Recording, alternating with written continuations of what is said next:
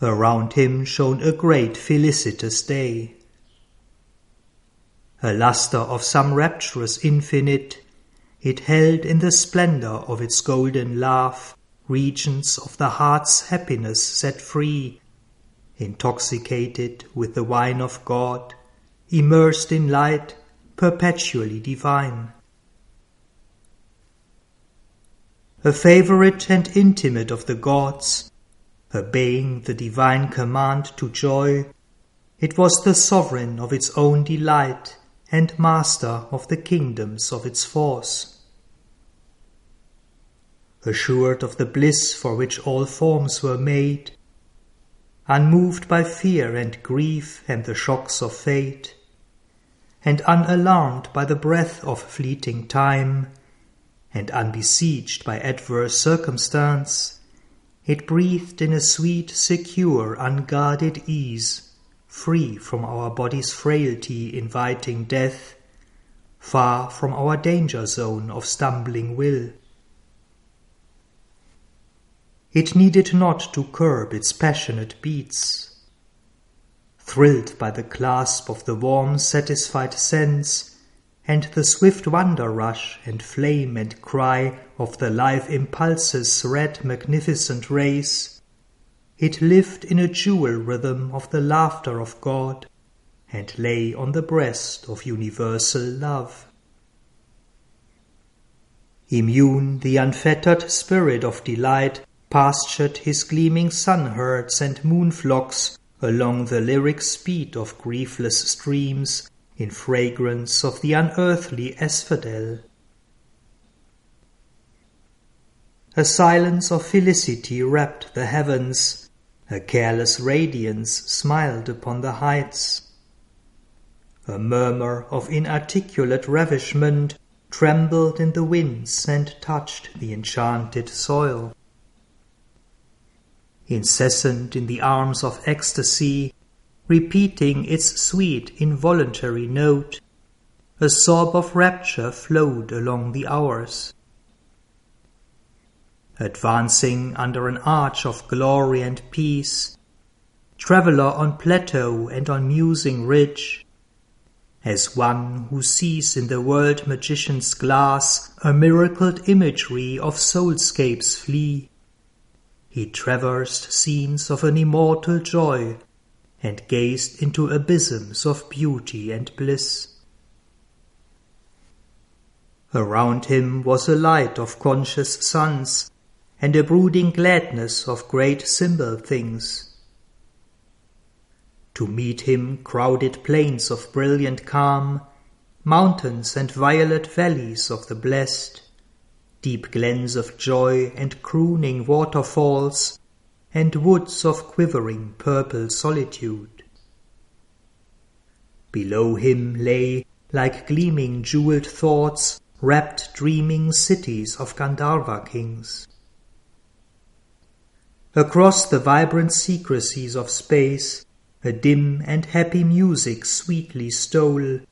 Smitten by unseen hands, he heard hard close the harp's cry of the heavenly minstrels pass, and voices of unearthly melody chanted the glory of eternal love in the white blue moonbeam air of paradise.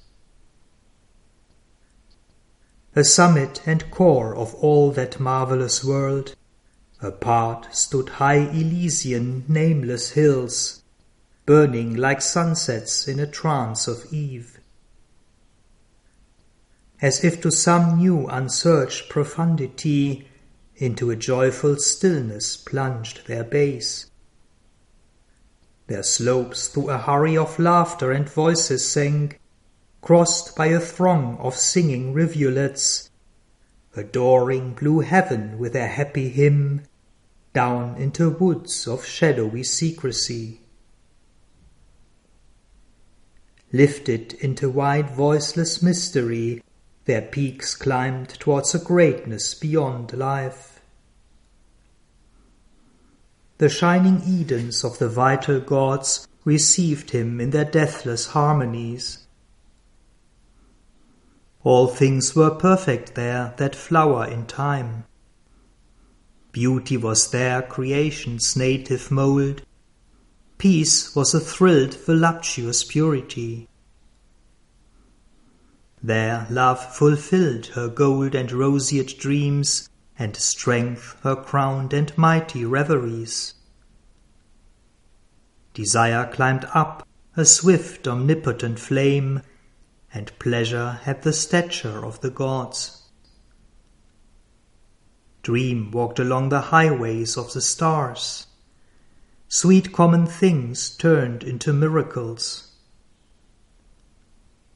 Overtaken by the Spirit's sudden spell, smitten by a divine passion's alchemy, pain's self, compelled, transformed to potent joy, curing the antithesis twixt heaven and hell.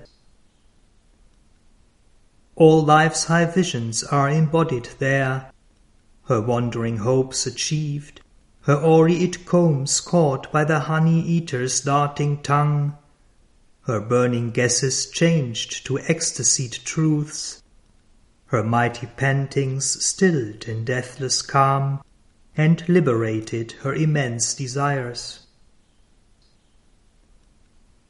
In that paradise of perfect heart and sense, no lower note could break the endless charm of her sweetness ardent and immaculate. Her steps are sure of their intuitive fall.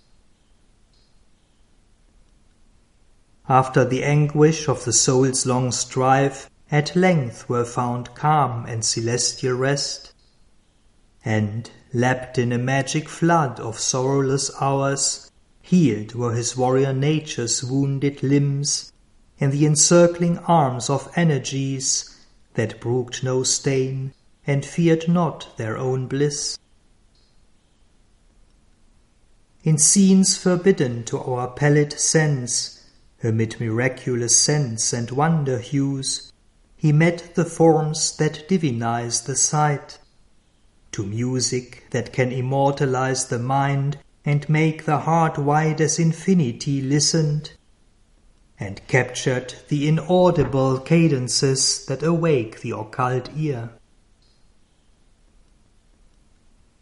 Out of the ineffable hush it hears them come, trembling with the beauty of a wordless speech, and thoughts too great and deep to find a voice, thoughts whose desire new makes the universe. A scale of sense that climbed with fiery feet to heights of unimagined happiness, recast his being's aura in joy glow. His body glimmered like a skyey shell. His gates to the world were swept with seas of light. His earth, dowered with celestial competence, harbored a power that needed now no more to cross the closed customs line of mind and flesh and smuggle Godhead into humanity. It shrank no more from the supreme demand of an untired capacity for bliss, a might that could explore its own infinite, and beauty and passion and the depths reply, nor feared the swoon of glad identity, where spirit and flesh in inner ecstasy join, annulling the quarrel between self and shape. It drew from sight and sound spiritual power, made sense a road to reach the intangible. It thrilled with the supernal influences that build the substance of life's deeper soul. Earth nature stood reborn, comrade of heaven a fit companion of the timeless kings, equalled with the godheads of the living suns, he mixed in the radiant pastimes of the unborn, heard whispers of the player never seen, and listened to his voice that steals the heart and draws it to the breast of God's desire, and felt its honey of felicity flow through his veins like the rivers of paradise. made body a nectar cup of the Absolute. In sudden moments of revealing flame, in passionate responses half unveiled, he reached the rim of ecstasies unknown. A touch supreme surprised his hurrying heart. The clasp was remembered of the wonderful, and hints leaped down of white beatitudes. Eternity drew close, disguised as love, and laid its hand upon the body of time. A little gift comes from the immensitudes, but measureless to life its gain of joy. All the untold beyond is mirrored there. A giant drop of the bliss unknowable overwhelmed his limbs, and round his soul became a fiery ocean of felicity. He foundered, drowned in sweet and burning vasts the dire delight that could shatter mortal flesh, the rapture that the gods sustain, he bore. Immortal pleasure cleansed him in its waves and turned his strength into undying power. Immortality captured time and carried life.